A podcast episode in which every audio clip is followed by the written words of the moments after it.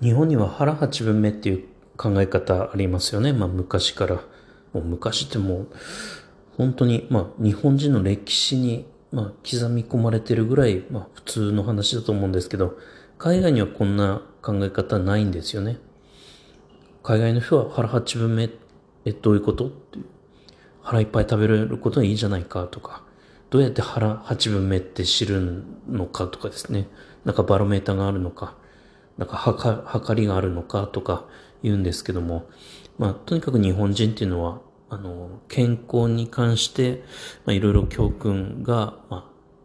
あ、あるわけですよね。まあ、根菜類を食べるとか、米を食べるとかですね。はい。まあ、健康にいいからやるわけですよ。で、なんで腹八分目が健康にいいかということですけど、まあ、やっぱり胃に負担をかけない、腸に負担をかけないということですよね。やっぱり最近では、えー、まあ、海外でも腸に負担をかけないということが健康にいいということがもう、えー、もう明らかになってきていて、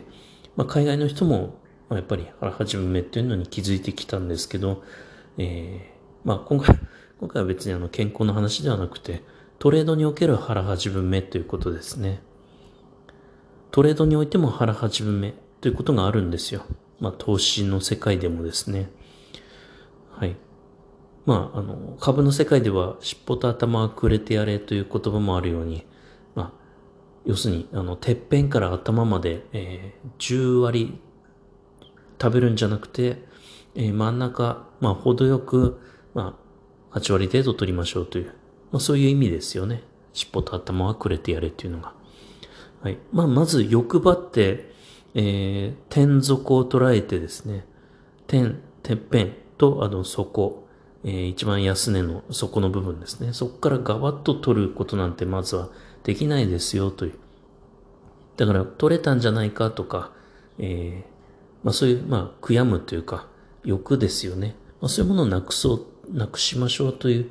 真ん中だけ、まあ美味しいところだけ、まあ8割取れればいいんだという意味。まあこれがまた、これが一つですね。で、まあもう一つは、えー、やっぱりこう、えー、なんて言うんですかね。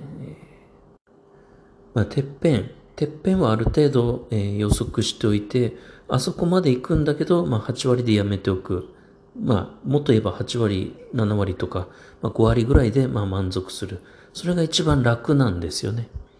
まあ、もう一度言いますけど、えー、ここで仕掛けた。で、えー、まあ、ターゲット、目指すところはあそこなんだけど、